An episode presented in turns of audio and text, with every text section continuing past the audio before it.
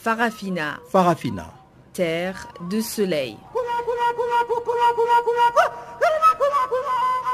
Farafina. Farafina. Un magazine d'infos africaine.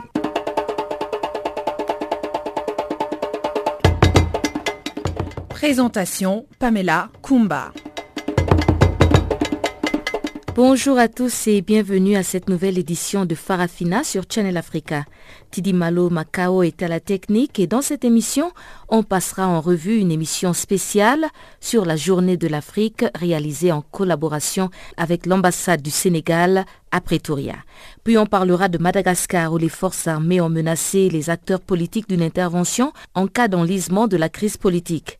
Écrit d'alarme de la synergie des missions d'observation citoyenne des élections sur le processus électoral en République démocratique du Congo. Voilà donc pour les titres, parle en détail tout de suite après le bulletin des informations apprêté et présenté par Guillaume Cabissoso.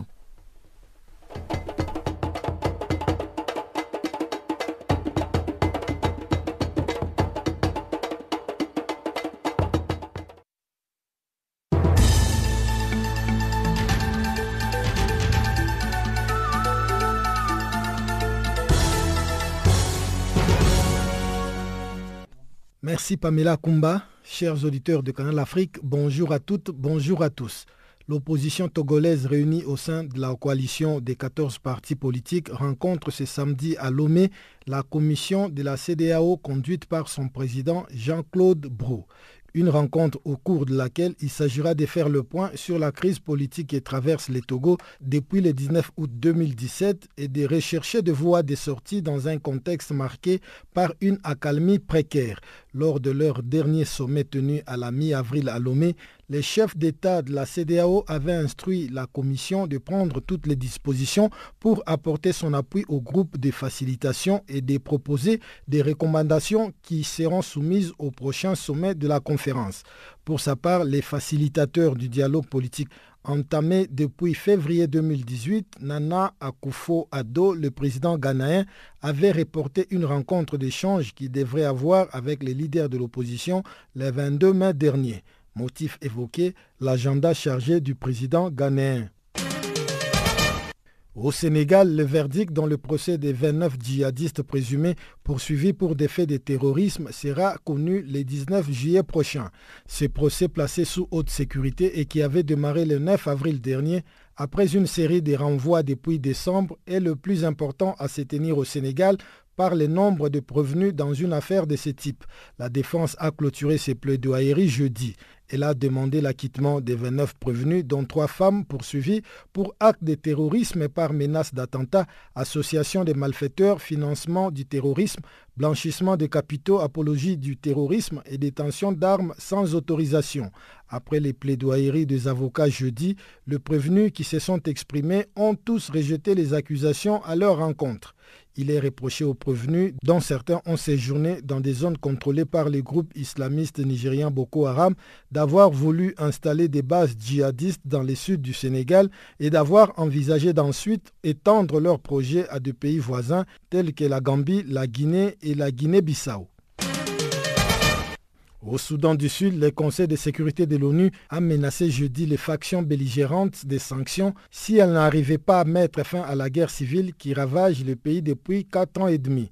La résolution présentée par les États-Unis a été approuvée par 9 de 15 membres du Conseil. Les six autres se sont abstenus, notamment la Russie, la Chine et l'Éthiopie, un acteur clé des efforts de paix dans la région. Cette résolution demande au secrétaire général de l'ONU, Antonio Guterres, de l'informer d'ici le 30 juin si le cessez-le-feu entré en vigueur en décembre tient toujours et si les deux parties sont parvenus à un accord politique viable. Dans le cas contraire, le Conseil va examiner dans les cinq jours suivant la présentation du rapport l'instauration des sanctions contre les ministres sud-soudanais de la Défense et cinq autres responsables ainsi qu'un possible embargo sur les armes. Les conflits au Soudan du Sud a fait des dizaines de milliers de morts. Des discussions ont repris ces mois-ci en Éthiopie pour tenter de réactiver un accord de paix conclu en août 2015 et maintes fois violé.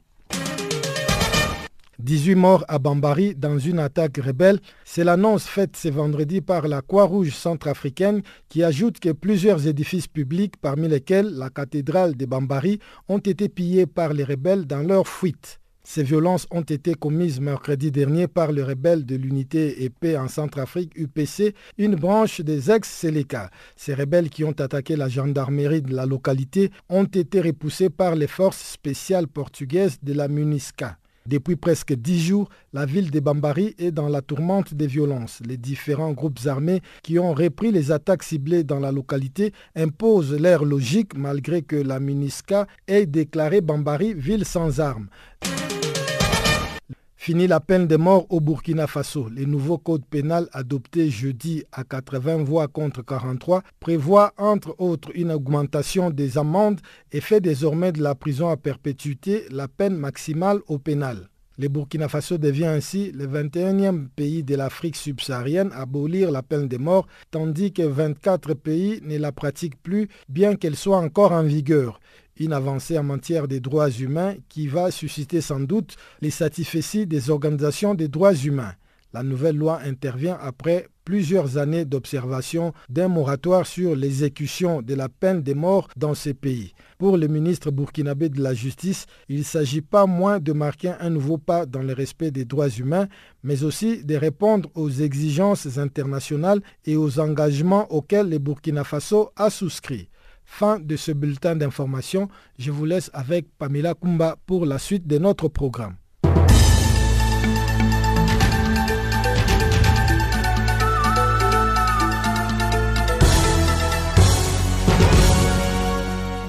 Vous êtes sous Farafina.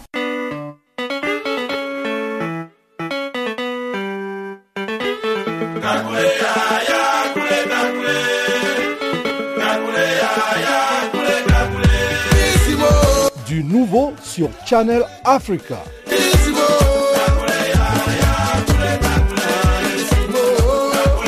Farafina, votre programme en français, change d'horaire sur nos différentes plateformes.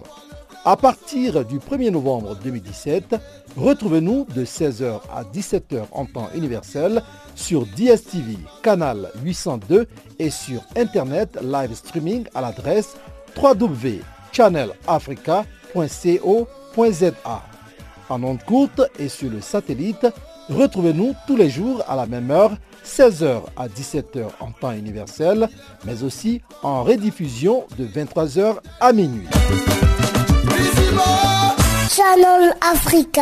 Bonjour à tous, commençons cette édition de Farafina avec un extrait de l'émission spéciale réalisée jeudi soir à Pretoria à l'occasion de la journée de l'Afrique. Le chef de service français de Channel Africa, Jacques Kouakou, s'est entretenu avec Mamadou Diallo, le ministre conseiller de l'ambassade du Sénégal en Afrique du Sud. Ils ont abordé plusieurs sujets d'actualité sénégalaise, mais aussi ceux du continent avec la participation d'un panel d'invités africains. Voici un extrait de cette émission. Pour ce soir, on avait voulu juste quelque chose de convivial autour de la nourriture qui va nous rappeler le Sénégal. Pour ceux qui ne connaissent pas les mets du Sénégal, déjà avec nous qui sommes là, on va essayer de faire un peu mieux connaissance avec le Sénégal. Donc, euh, je rappelle que notre, euh, notre invité principal, c'est M. Mamadou Diallo. Il est le premier secrétaire de l'ambassade du Sénégal euh, en Afrique du Sud. Et donc, on va lui permettre de, nous dire, de nous parler du Sénégal. Merci, Monsieur Mamadou Diallo. Nous vous disons merci encore une fois d'être venu et d'être ici avec nous pour partager autour d'un repas euh, et puis apprendre à connaître euh, votre pays. Peut-être que vous allez utiliser ce micro. Voilà. Merci. Merci, Monsieur Jean Kouakou. Bonsoir tout le monde. Euh, donc, je voudrais tout d'abord, au nom de Madame l'ambassadeur, qui malheureusement n'était pas disponible pour pouvoir venir assister donc, à cette importante interview. Donc elle m'a chargé de venir représenter l'ambassade. Euh, je voudrais tout d'abord vous remercier très chaleureusement pour l'importance que vous accordez à l'Afrique, pour l'importance que vous accordez à la journée de l'Afrique. Et je suis particulièrement satisfait parce qu'en tant que jeune quand même, nous qui sommes l'avenir de l'Afrique sommes toujours comblés de venir assister à ce type de rencontre. C'est toujours important parce que quand on parle de l'Afrique, souvent c'est les autres qui nous racontent l'Afrique. Les autres, c'est-à-dire les grandes chaînes internationales, qui nous disent ce que c'est que l'Afrique. Et malheureusement, l'image qu'ils donnent de l'Afrique n'est pas toujours la meilleure. L'image qu'ils donnent de l'Afrique, c'est une image de guerre, image d'épidémie, image d'extrême pauvreté. Mais ils oublient souvent les aspects très sociaux. Parce que quand on vit en Afrique, c'est toujours surtout la solidarité. La solidarité humaine, elle est très importante. L'humain est toujours placé au centre des intérêts. Cela est très important à souligner. J'aimerais également donc saluer quand même le leadership de l'Afrique du Sud en, en, Afrique et dans la célébration du mois de l'Afrique. Euh, moi-même, j'entendais parler du mois de l'Afrique avant de venir en Afrique du Sud, mais je ne connaissais pas trop la portée. Mais c'est en Afrique du Sud où j'ai vraiment vécu l'importance de cette journée. Parce qu'ici, elle est célébrée. Elle est célébrée, chantée.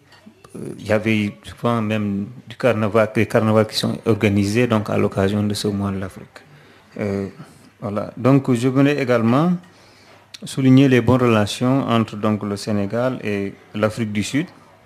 Donc euh, deux pays engagés donc, dans le panafricanisme la renaissance africaine, l'intégration régionale et la solidarité économique. Merci. Merci, Monsieur Mamadou Diallo. Euh, c'est vrai que Monsieur Diallo vient de marquer, euh, souligner quelque chose d'important.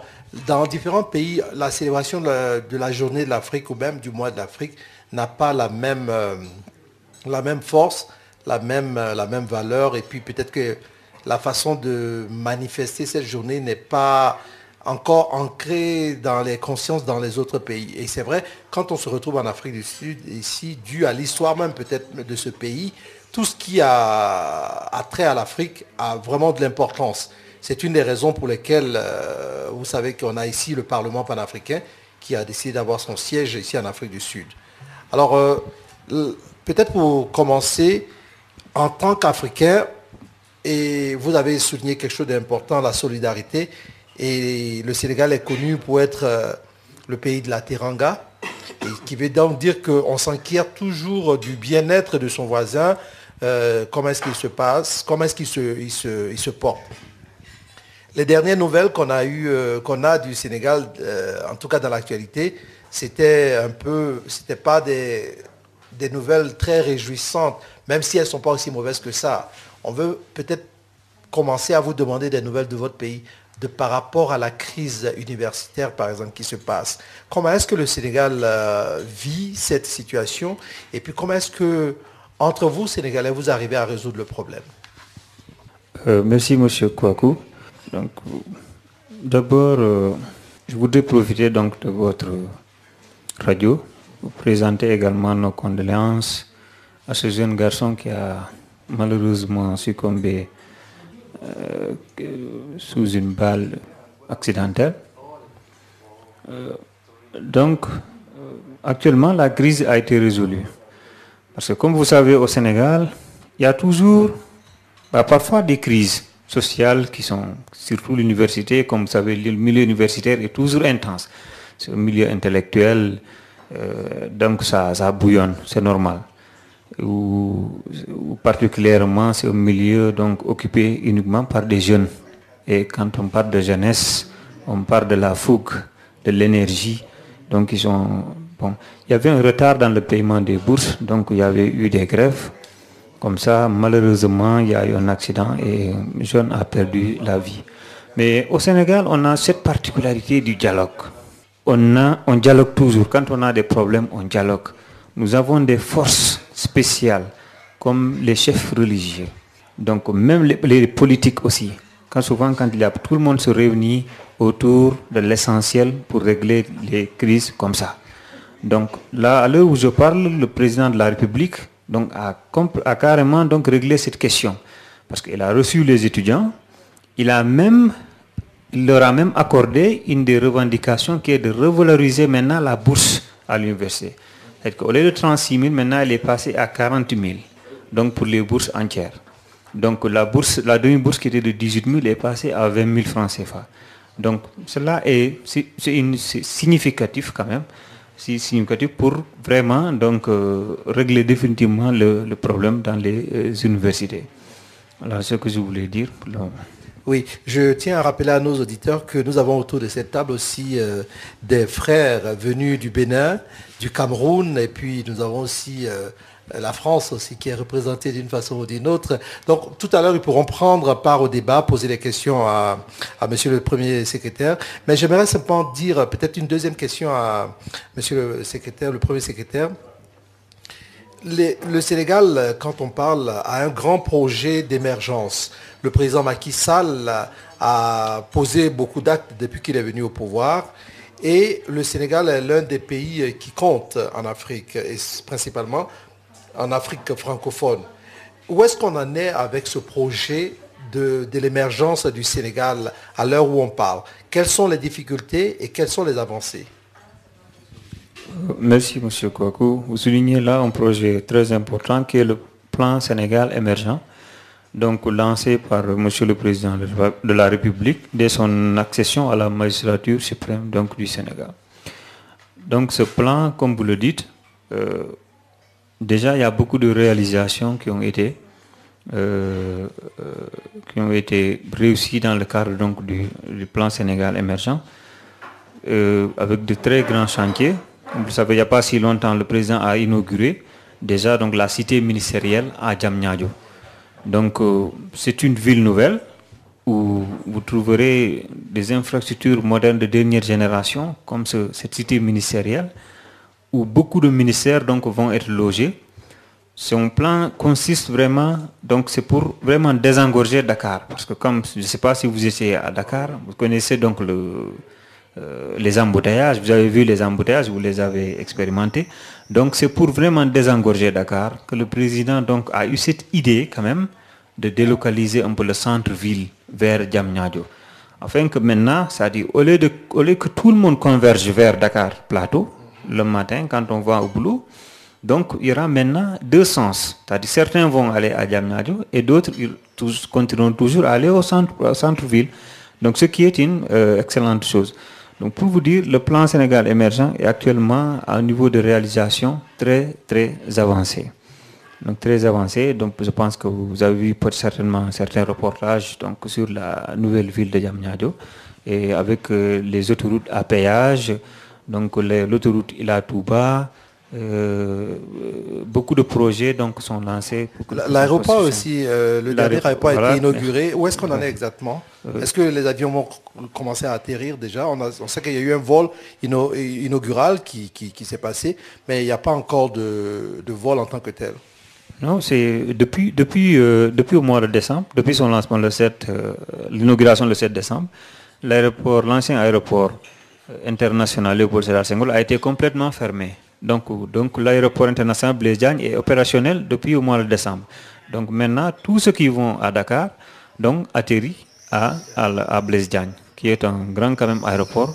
Vous saluer quand même la prouesse du gouvernement sénégal quand même d'avoir réussi à achever cette euh, gigantesque infrastructure. On va peut-être euh, passer le micro à un de nos frères autour de la table.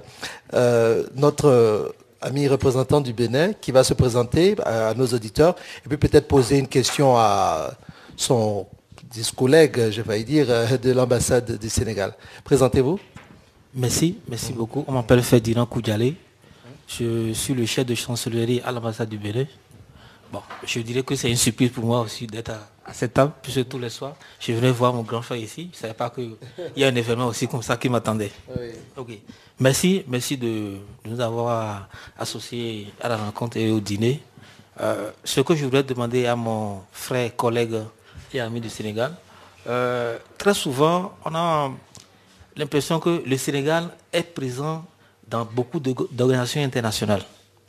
C'est-à-dire, les organisations internationales regorgent de beaucoup de Sénégalais, comparativement d'autres pays. Alors, je voulais demander quel est le secret Merci bien. Merci, chers collègues. Donc, je suis également ravi quand même de vous avoir accordé de moi. Ça, ça, m'inspire, hein, ça m'aide à inspirer parce que heureusement je ne suis pas que devant des, des, étrangers. Donc voilà. Donc, merci beaucoup pour la question.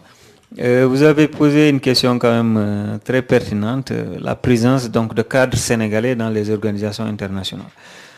Je pense que au Sénégal, nous n'avons pas beaucoup de richesses naturelles, mais Dieu nous a dotés de ressources humaines de qualité.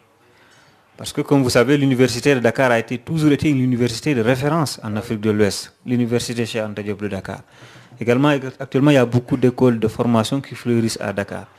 Parce que nous avons eu la chance d'avoir, nous avons une administration très, très expérimentée, qui, avec le système, donc l'école nationale d'administration, c'est des cadres de haut niveau qui sortent très bien formés, donc sortent de l'université également très bien formés, mais aussi, euh, nous, nous supportons toujours. Le Sénégal, donc, promouvoir, donc, euh, continue à promouvoir la candidature donc, de, nos, de nos cadres dans les organisations. Donc, il y a un, euh, un appui de l'État constant donc, pour avoir donc, des, cadres sénégalais dans les organisations internationales. D'ailleurs, euh, nous avons une euh, direction, par exemple, au ministère des Affaires étrangères et des Sénégalais de l'extérieur, direction euh, Organisation internationale de la mondialisation, où on a un service spécifiquement qui s'occupe que des candidatures sénégalais, de la promotion des candidatures sénégalais au niveau des organisations internationales. C'est un service qui ne s'occupe que de ça.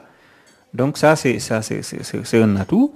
Euh, très fondamental. Et euh, donc, il euh, n'y a pas de secret. Je pense que le seul secret, c'est que c'est des ressources humaines de qualité. Les organisations internationales ont besoin de ressources humaines de qualité et le Sénégal en regorge. Je pense que d'ailleurs, c'est la richesse que nous avons pour le moment. Merci.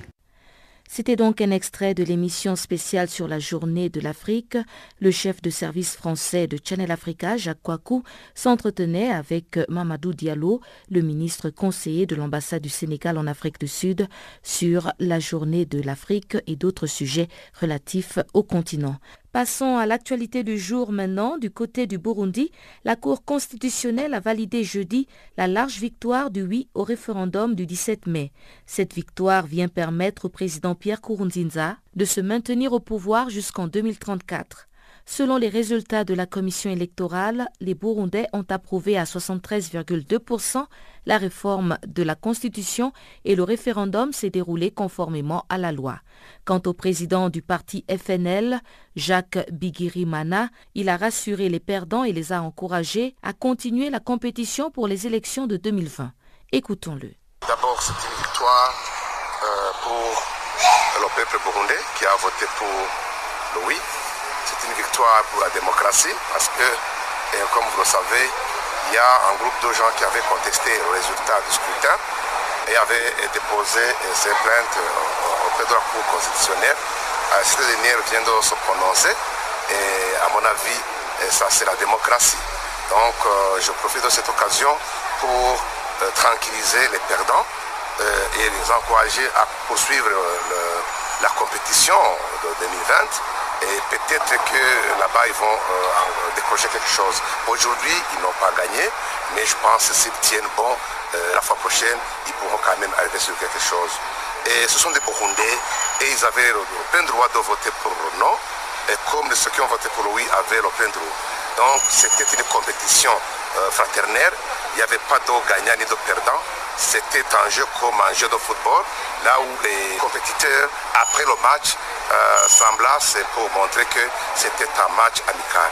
Même ici, c'est la même chose. Cette compétition était une compétition amicale. C'est pourquoi je me permets de dire que euh, l'important, c'est de préparer les élections euh, de 2020 et pour que ces élections soient euh, apaisées, libres. En République démocratique du Congo, le processus électoral est en péril au stade actuel. C'est le cri d'alarme lancé par la synergie des missions d'observation citoyenne des élections, CIMOCEL en sigle, au regard de la détérioration croissante du contexte sociopolitique et du manque de consensus des parties prenantes. Un constat qui a donc poussé la CIMOCEL à appeler à la construction d'un consensus solide impliquant toutes les parties prenantes en vue de la réussite du processus électoral en cours. Emmanuel Kazadi, coordonnateur adjoint de la CIMOCEL, est interrogé par Guillaume Kabissoussou. Le constat euh, tient à l'analyse qu'a effectué notre mission d'analyse de l'évolution du processus électoral en République démocratique du Congo.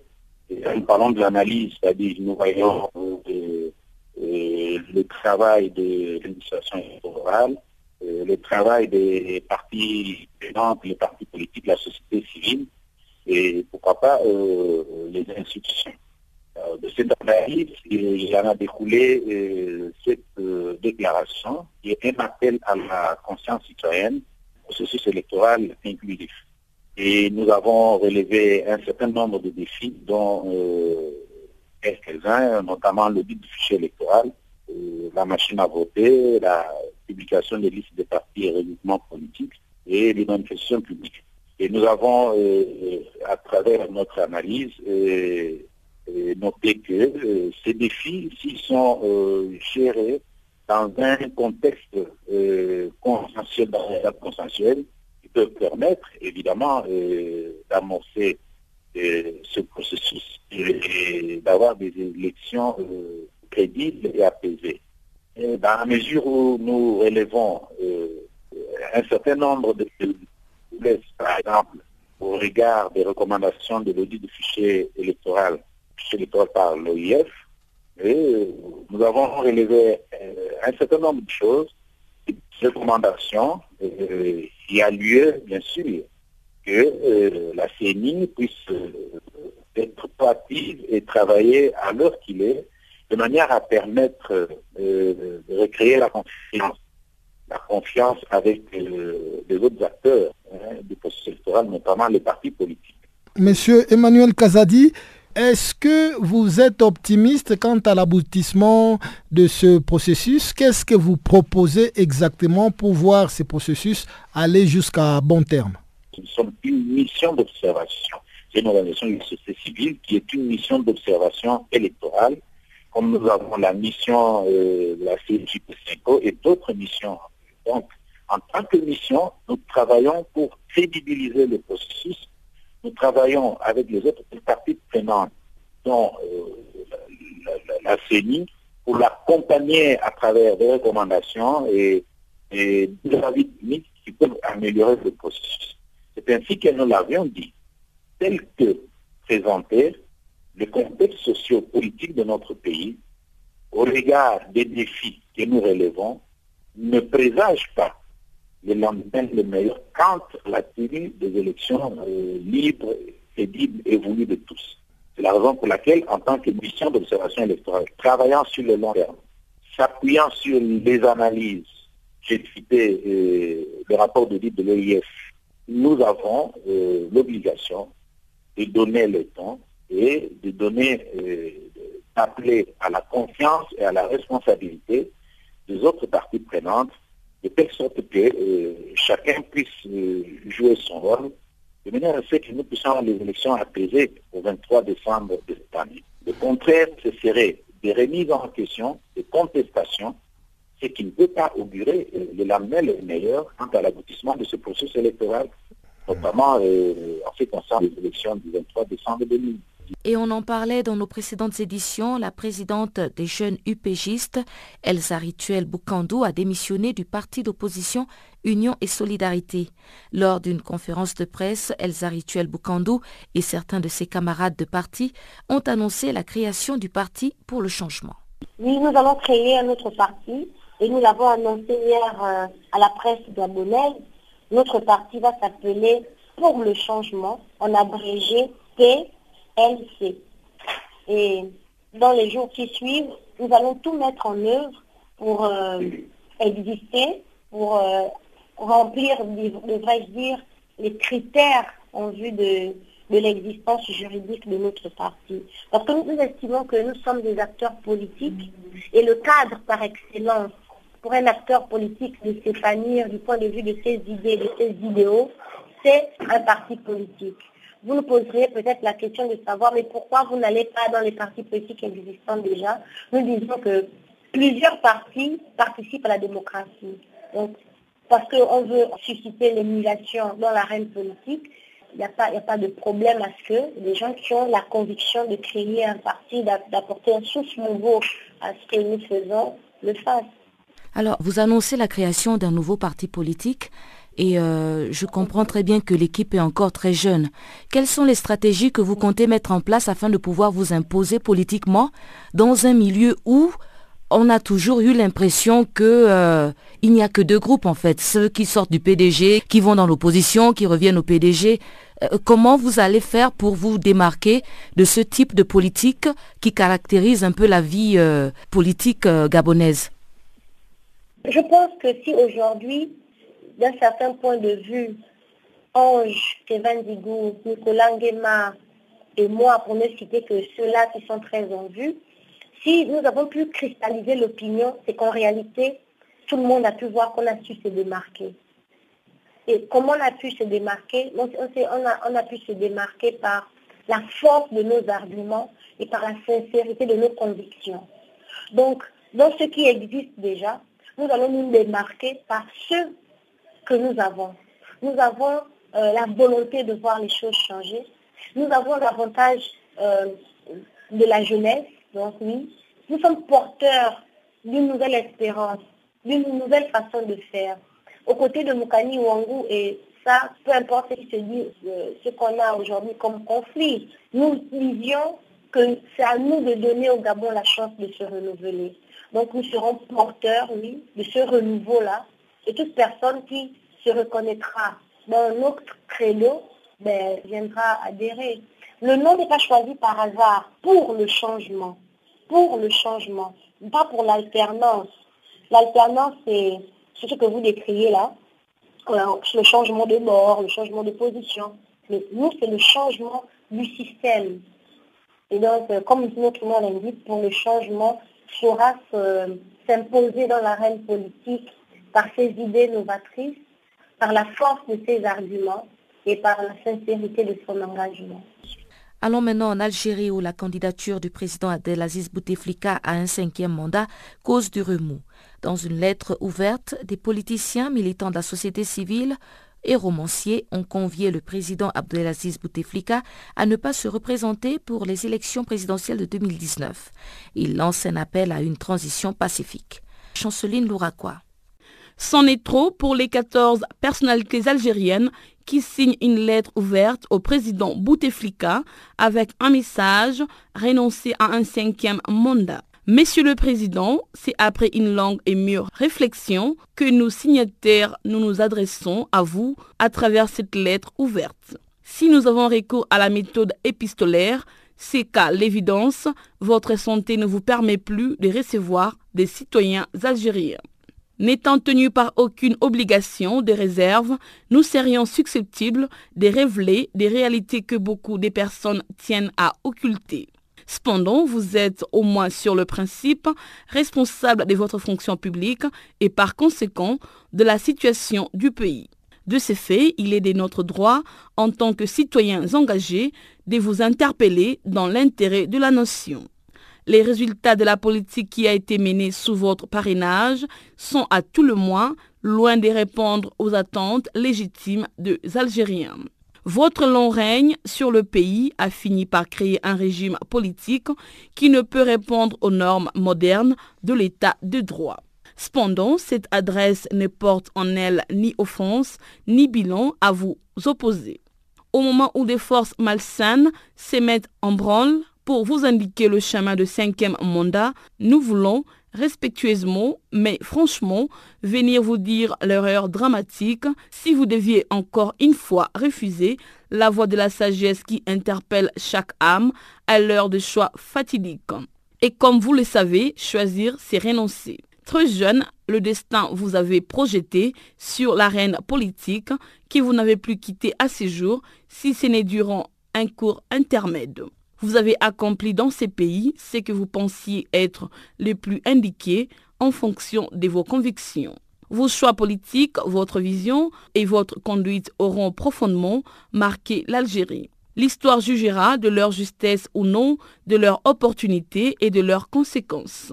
En retour, l'Algérie vous aura fait l'honneur de vous offrir le sac et d'accepter sans broncher vos politiques durant près de 20 années. Mais dans la vie, tout a une fin. Le moment est donc venu de rendre à la nation ce qui lui appartient. Quatre mandats sont raisonnables, suffisants pour qu'un homme accomplisse son œuvre et satisfasse ses ambitions. Votre âge avancé et votre dramatique état de santé vous commandent de ne plus vous occuper des charges de l'État bien trop lourdes. En n'ont pas douté, un autre mandat serait un calvaire pour vous et pour le pays. C'est donc en toute conscience que, signateur de cette lettre, nous vous interpellons en faveur de la seule et unique décision qui puisse ouvrir une ère nouvelle pour le pays où l'intérêt général sera mis au-dessus de l'intérêt des hommes, votre renoncement au cinquième mandat. Parmi les signateurs figure l'ancien chef du gouvernement, Ahmed Bimbetour, le président de Gilles Djadid, Sofiane Djilali et la militante du mouvement Barakat, Amira Barawi. On remarque aussi la présence du nom du célèbre romancier Yasmina Kadra ainsi que ceux de Fatima Benabou, constitutionnaliste, et Nasser Djabi, sociologue. La crise politique malgache ne connaît toujours pas de dénouement. Jeudi, les forces armées sont montées au créneau pour menacer les protagonistes d'un putsch qui ne dit pas son nom en cas d'enlisement de la crise politique. C'est une épée de Damoclès que les forces de sécurité et de défense de Madagascar suspendent sur la tête des acteurs politiques. Une menace qu'ils ont brandie lors d'une troisième déclaration face à la presse, au ministère de la Défense nationale.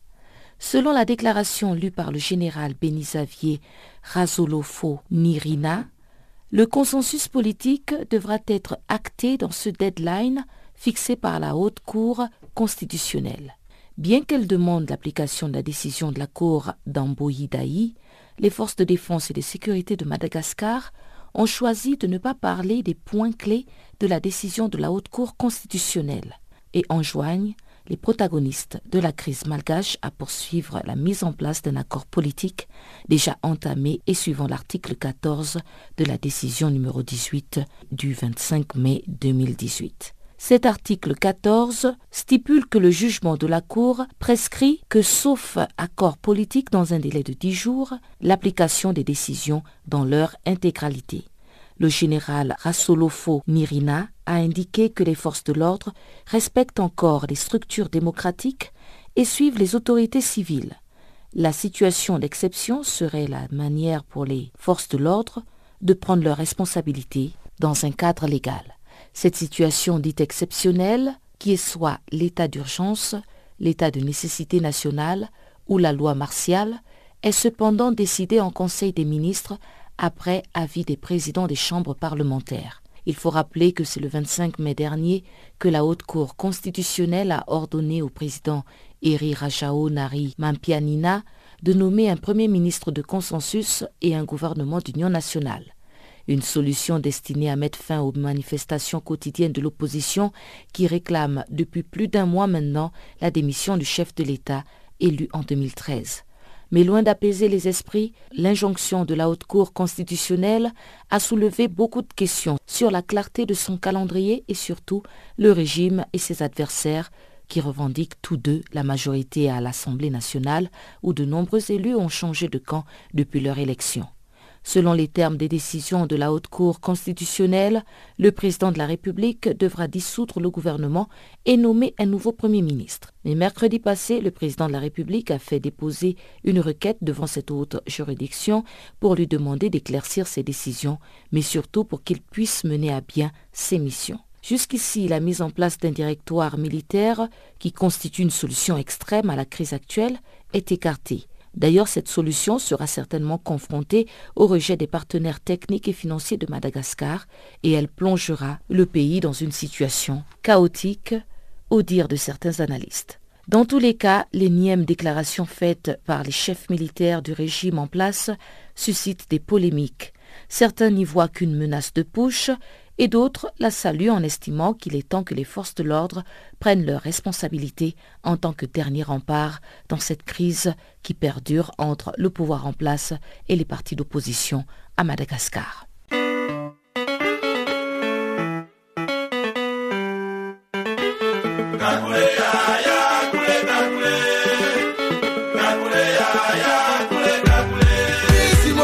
Du nouveau sur Channel Africa.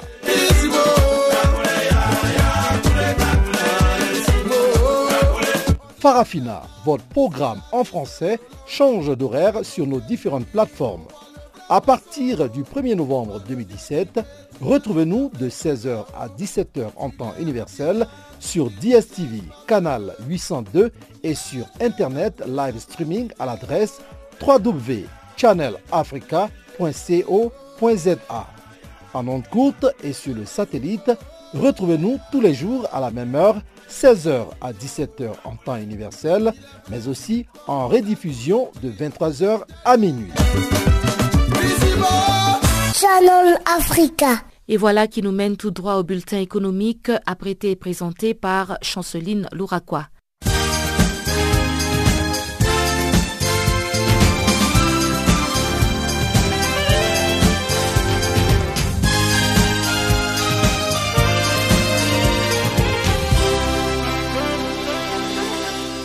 Bonjour. Au Ghana, MoneyGram annonce le lancement d'un nouveau service de transfert d'argent directement à un compte bancaire. Cette initiative s'inscrit dans le cadre de sa stratégie globale visant à accélérer sa croissance numérique et à fournir des services financiers pratiques et accessibles basés sur la technologie. Dénommé CashGram Direct, le service est lancé en partenariat avec la Banque de développement agricole le système de paiement et des règlements interbancaires visant à permettre l'envoi direct d'argent sur des comptes bancaires individuels, contribuant ainsi à approfondir le programme d'inclusion financière du gouvernement. Djibouti et la Somalie ont signé un accord de coopération dans les domaines du commerce et du développement économique.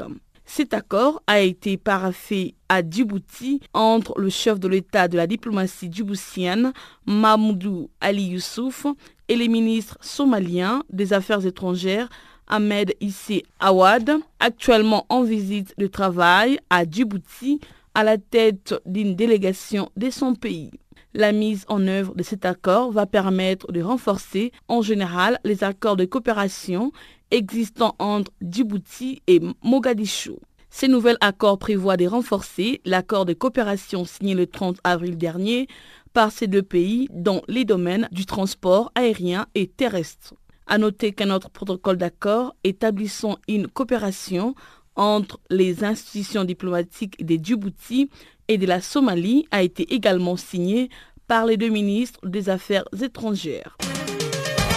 La Tunisie devient officiellement membre du marché commun de l'Afrique orientale et australe en juillet prochain. Selon le ministre du Commerce, Omar El Beyi, l'intégration de la Tunisie dans ce marché régional permettra de renforcer ses échanges commerciaux avec les continents africains. Il a indiqué par ailleurs qu'en 2017, les volumes des exportations de biens s'élevaient à 35 milliards de dinars et l'objectif est de porter ces chiffres à 50 milliards de dinars à l'horizon 2020. Rappelons que la demande d'adhésion de la Tunisie au marché commun de l'Afrique orientale et australe avait été acceptée en octobre 2016 lors de la réunion de présidents des gouvernements des États membres de ces marchés. Au Togo, la nouvelle société cotonnière a annoncé jeudi avoir bouclé la campagne 2017-2018 par une production de 117 000 tonnes des cotons graines contre 108 000 tonnes de la campagne précédente, soit une progression de 8 c'est la deuxième hausse consécutive de la production cotonnière après la baisse enregistrée sur la campagne 2015 et 2016, 81 000 contre 114 000 tonnes pour la saison 2014 et 2015. Elle indique que 168 000 hectares ont été emblavés contre 129 000 au cours de la campagne 2016 et 2017. Pour les comptes de la nouvelle campagne, les acteurs de la filière se sont fixés un objectif d'emblavure de 180 000 hectares pour une période de 140 000 tonnes. À l'horizon 2022, la filière ambitionne de produire 200 000 tonnes de coton graines avec un rendement d'au moins 1600 kg à l'hectare. En Égypte, la compagnie publique des télécoms a récemment annoncé avoir reçu un prêt de 200 millions de dollars d'un pôle constitué de Bank of China, une banque commerciale, et China Export et Credit Assurance Corporation. L'accord avec les entreprises chinoises durera 48 mois avec un délai de grâce de 24 mois. La société de téléphonie indique qu'il s'agit d'un accord de financement à long terme arrangé par Huawei Technologies. Rappelons également que la semaine dernière, Télécom Egypte avait annoncé avoir paraffé un accord de financement de 200 millions de dollars avec la Banque africaine d'import-export, Afrique 5 Bank, pour financer son fonds de roulement et ses investissements dans son infrastructure.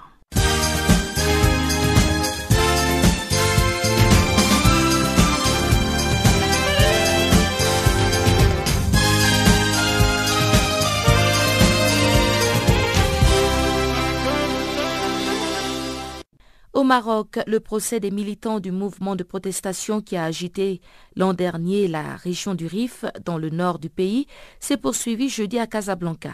Les débats ont essentiellement tourné sur l'attaque et l'incendie volontaire d'un bâtiment où résidaient des policiers.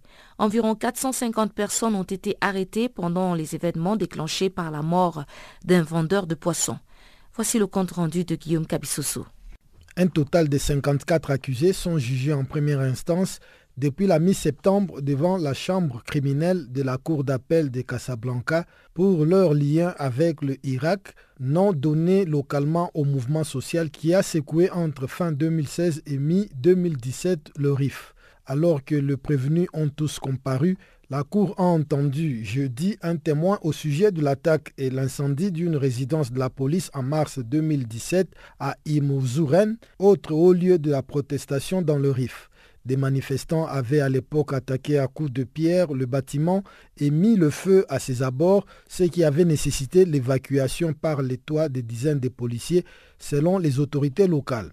Mimoum, un policier qui a témoigné jeudi à la demande de la partie civile, a dit avoir été appelé en renfort durant l'incendie avec d'autres de ses collègues alors qu'il s'est trouvé à Al-Osheima, épicentre du mouvement à une vingtaine de kilomètres d'Imzouren. Le témoin a dit avoir vu des flammes à tous les niveaux du bâtiment, mais n'a pas vu les auteurs de l'incendie. Lors d'une précédente audience, un autre témoin avait accusé le leader du Irak, Nasser Zessafi, d'en avoir été l'instigateur. Appelé à la barre, les leaders du mouvement, poursuivis notamment pour atteinte à la sûreté intérieure de l'État, avaient nié en bloc et fustigé des mensonges. Environ 450 personnes, selon des associations, ont été arrêtées pendant les événements déclenchés par la mort d'un vendeur de poissons broyé dans une benne à ordures en tentant de s'opposer à la saisie de sa marchandise de l'espadon interdit à la pêche en octobre 2016. Nasser Zezafi, maintenu en isolement depuis son incarcération il y a un an à la prison d'Oukacha à Casablanca, a entamé le 23 mai dernier une grève de la faim. Selon l'Association marocaine des droits de l'homme, 16 de ses co-accusés ont également cessé de s'alimenter pour protester contre leurs conditions de détention. Cette ONG a exhorté jeudi dans une lettre ouverte les autorités marocaines à intervenir pour sauver la vie des détenus politiques et militants du Irak en grève de la faim. Guillaume Kabissoso pour Canal Afrique. Repartons en République démocratique du Congo. Les infirmiers de la ville de Butembo au nord Kivu, à l'est du pays, sont en grève depuis jeudi. Parmi leurs revendications, les porteurs de blouses blanches de cette ville congolaise réclament les arriérés de quatre mois de leur prime. Après dépôt de leur mémo à la mairie, le représentant du maire leur a rassuré du traitement de leurs doléances dans un bref délai. Reportage signé Gisèle Kaimbani, notre collaboratrice à l'est de la République démocratique du Congo. Le infirmier de la ville de Butembo au nord Kivu, à l'est de la République démocratique du Congo, vient de déclencher une grève administrative depuis hier. Ces professionnels de santé réclament 4 mois de leur prime et exigent la bancarisation de leur salaire. Dans un mémorandum lu devant les autorités locales de la ville de Boutimbo, ces porteurs de blouses blanches menacent de durcir leurs mouvements si rien ne fait les membres de nos syndicats réunis en assemblée générale extraordinaire pour évaluer les retombées de la lettre ont fait les constats ci-après. 1. Pas de réponse à la lettre de la part du chef de division provinciale de la santé du Nord Kivu. 2. Pas d'écho favorable dans le sens du paiement de 4 mois de la prime de risque. À cet effet, l'Assemblée a pris décision suivante. 1. Les professionnels et administratifs de santé de la division provinciale de la santé d'EPES Boutembo, Poule de Boutembo, amorce une grève administrative en date jeudi 31 mai 2018. Cette grève porte notamment sur la non-transmission de tout rapport d'activité à la hiérarchie et aux partenaires, la suspension des activités préventives, entre parenthèses la CPN, la CPS, la CEPON, la vaccination et j'en passe, la suspension des supervisions, la cessation des participations aux réunions et formations, la non-correction des copies d'examen des élèves des IM et ITEM. 2. La grève est déclenchée par cette marche pacifique des professionnels et administratifs de santé. Les évaluations de la grève seront faites chaque semaine avec possibilité de durcissement si rien n'est fait. Par ailleurs, nous restons ouverts à toute négociation pour un aboutissement heureux de nos revendications. Le représentant du maire de la ville de Boutimbo, qui a réceptionné les mémorandums des grévistes, a dit comprendre les revendications et a rassuré que leur question sera résolue le plus tôt possible. Nous, comme autorité locale, et comme c'est par écrit, certainement nous aussi, nous allons faire diligence pour que même par des messages, on va voir ce que l'on pourra faire. Je suis de ceux-là qui connaissent ce que c'est un infirmier. Je sais que c'est un médecin. Je sais ce que c'est la maladie. Je sais ce que c'est l'intervention d'un infirmier. J'en connais quelque chose. Mais s'il est réellement prouvé que ce que vous réclamez ici, c'est votre droit, pourquoi ne pas militer à ce que vous puissiez rentrer dans vos droits? Je vous garantis le maire de ville que je représente pour l'instant, à qui je ferai rapport, il va tout faire pour que la hiérarchie puisse comprendre vos peines vos difficultés, qui sont aussi celles des malades. Nous allons voir euh, ce que va nous dire le temps. On fera tout pour que le temps soit court, de façon que vous puissiez entrer dans vos droits. Il y a un mois à peu près, c'était le médecin qui était en grève pour la réclamation des primes impayées, l'intégration de nouvelles unités et le paiement au taux du jour après que les francs congolais aient galopé. Depuis Goma, Gisèle Kaimbani pour Canal Afrique.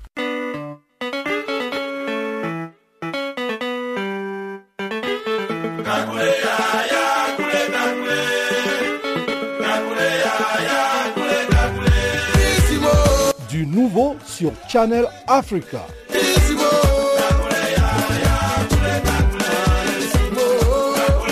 Farafina, votre programme en français, change d'horaire sur nos différentes plateformes. À partir du 1er novembre 2017, retrouvez-nous de 16h à 17h en temps universel sur DSTV, canal 802 et sur Internet live streaming à l'adresse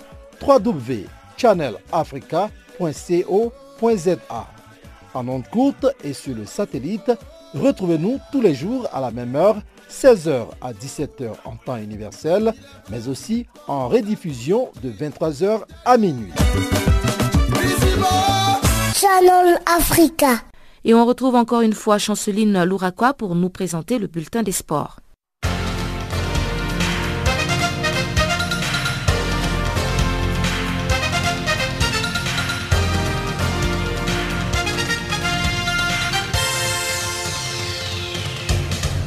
Bonjour. Des autres pays africains seront sur le terrain ce vendredi pour poursuivre les préparatifs pour les mondiales 2018.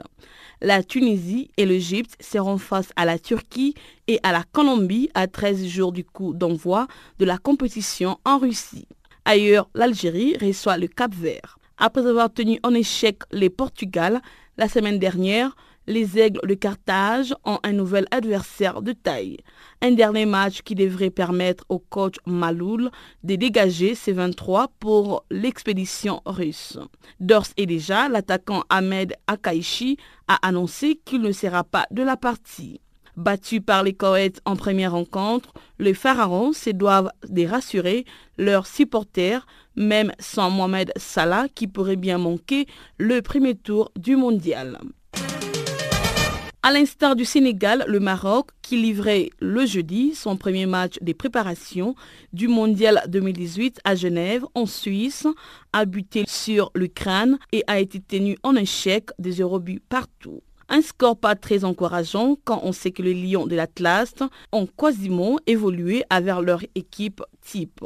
Dominateurs en première période, les hommes d'Hervé Renard ont été beaucoup plus privés de ballon en deuxième mi-temps, mais ont tout de même réussi à tenir devant leur adversaire. Les prochains matchs amicaux opposera le Maroc à la Slovaquie. En marge du tournoi des seniors, les conseils des fédérations de football d'Afrique australe a effectué jeudi le tirage au sort de sa compétition de moins de 17 ans qui sera également qualificative pour la Coupe d'Afrique des Nations de la catégorie l'an prochain en Tanzanie, suite à la recommandation du comité exécutif de la CAF. Dans les groupes A, on retrouve la Zambie, le Mozambique, les Lesotho et l'Afrique du Sud. Cela devrait se jouer entre Amajimbos et Chipolopo. Les groupes B est très ouvert entre Maurice, Botswana, Namibie et Seychelles. Enfin, l'Angola, le Malawi, Swaziland et Zimbabwe se partagent les groupes 2. Seul le vainqueur du tournoi prévu en île Maurice au mois de juillet prochain représentera la zone à la Coupe d'Afrique des Nations du 12 au 26 mai 2019 en Tanzanie.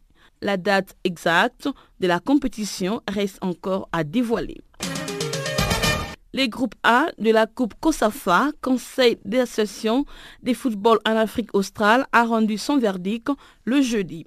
En s'imposant d'un but à zéro face aux Comores, Madagascar a assuré la première place de la pôle, la seule qualificative, tout en éliminant les Colécantes qui terminent bon dernier du groupe avec un petit point.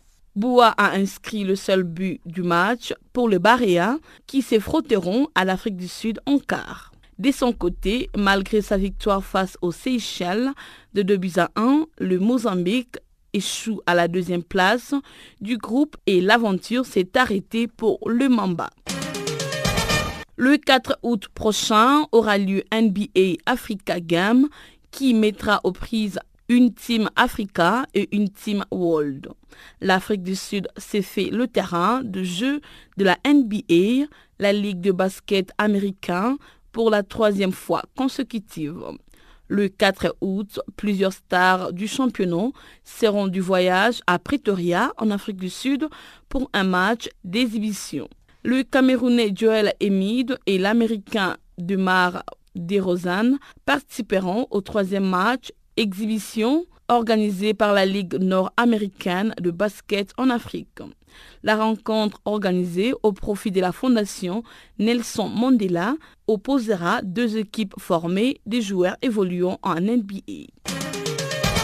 En tennis, la Thaïlandaise Aria Garn, l'Australienne Sarah Jan Smith et la Sud-Coréenne Lee Jong-hyun s'y partagent la première de l'US Open, deuxième tournoi du Grand Chelem du circuit professionnel féminin de golf à l'issue du premier tour le jeudi. Les trios de tête a rallié le Club House avec une carte de 107, soit 5 coups sous le par. La numéro 1 mondiale, la sud-coréenne Park In-bi, fait partie du groupe des 12 joueuses qui se partagent la septième place à seulement trois coups de co-leader. Ainsi s'achève notre bulletin des sports.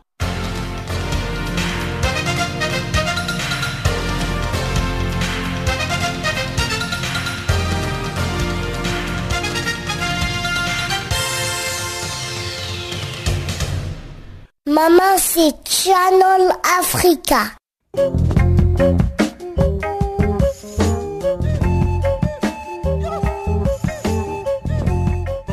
Et voilà qui vient mettre fin à cette édition de Farafina. Encore une fois, merci d'avoir été des nôtres. Je vous rappelle que Tidi Malo Macao était à la technique et quant à moi, Pamela Kumba, je vous souhaite de passer un excellent week-end chez vous. Et surtout, n'oubliez pas de rester connecté sur notre page Facebook Channel Africa. Faites-nous aussi des tweets French Farafina ou encore Channel Africa 1. Merci encore une fois et au revoir.